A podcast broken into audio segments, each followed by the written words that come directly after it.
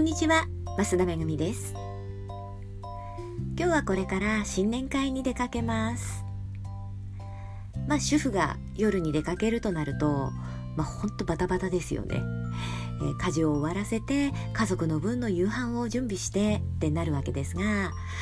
日はたまたまあの夫が夕飯いらないよって出かけてで次男も先ほど行ってくるねって言うから夕飯は？って聞いたらうんいらないかもしれないっていうのでじゃあいらないってことにしてね。って。あとは長男だけなんですが長男にはもうあの後から LINE して夕飯ないよって伝えて終わりにしようかと思います。おかげで、まあ、ギリギリまで仕事をすることができまして先ほどノートも更新しました。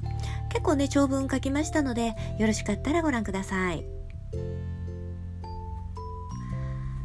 この、えー、音声ブログをえー、更新するにあたり何をお話ししようかなと。ちょうどあのご質問いただいてまして、えっ、ー、と、ターゲットの絞り方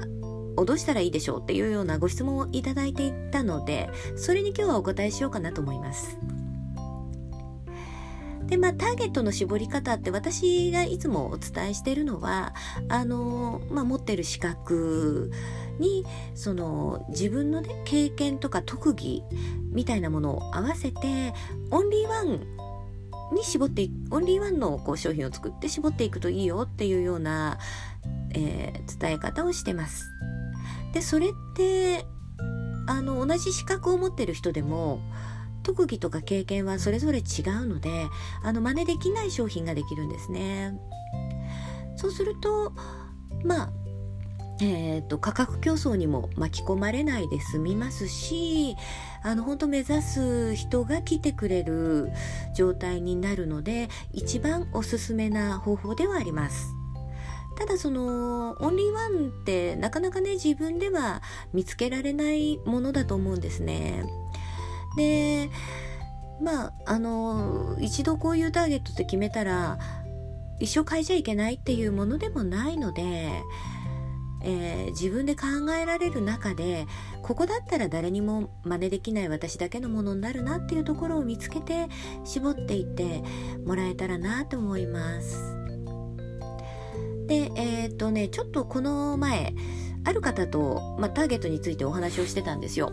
で、えー、その方は、あのーこういう層に向けて書こうと思うんだけど、なんかもうそういう層に向けて書くのってつまらないし、そういう人に来られると辛いっていうようなお話をしてまして、で、そこはね、私が通った道なんですよね。もうあのー、あ自分が成長してくるとやはりそういう状態になってくるものだと思ってますのでもうそこは卒業しちゃっていいんじゃないって。あの今自分が対象としたい人に向けて書いていいんだよっていうようなお話をしました。で私自身も、まあ、最初からこう明確にターゲットが絞れていたわけではなくってもう、まあ、何年もね前のブログご存知の方は覚えていらっしゃるかもしれないんですが40代以上のとかブログ初心者とかパソコン苦手とかっていうのを入れてたんですね。でそれはまあ私がずっとパソコンを教える仕事をしていたのでまあ他の人にはなかなかできないところかなと思って入れてたんですよ。で、まあ、実際にそういう方たちが、えー、来てくださってました。で今はねそれを外したんですねそうするとまたね来る人がちゃんと変わってくるんですねえー、まあ書いてあるとすごい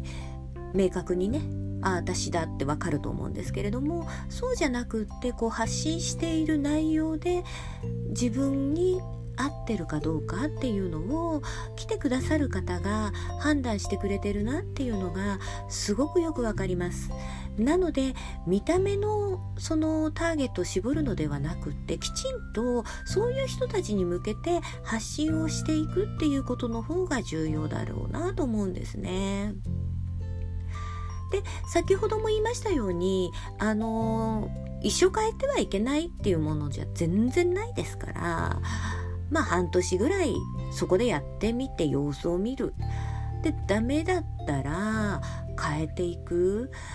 うん。そういう柔軟性も必要ですし絞れなくって発信ができないよりはもう一回絞ってしまって発信を始める方が大事じゃないかなと。あの本当にやらなければ何も始まらないし変えなければ変わらないし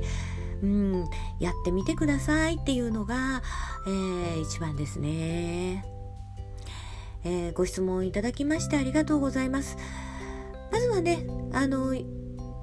ここだったら他の人に真似できないんじゃないかっていうような絞り方をして始めてみてください。えまたね、この音声ブログであのご質問に答えていきたいと思いますので、ぜひぜひご質問いただけたらと思います。では今から、えー、着替えて出発しますのでまた明日配信します。聞いてください。最後までお聴きくださいましてありがとうございました。増田めぐみでした。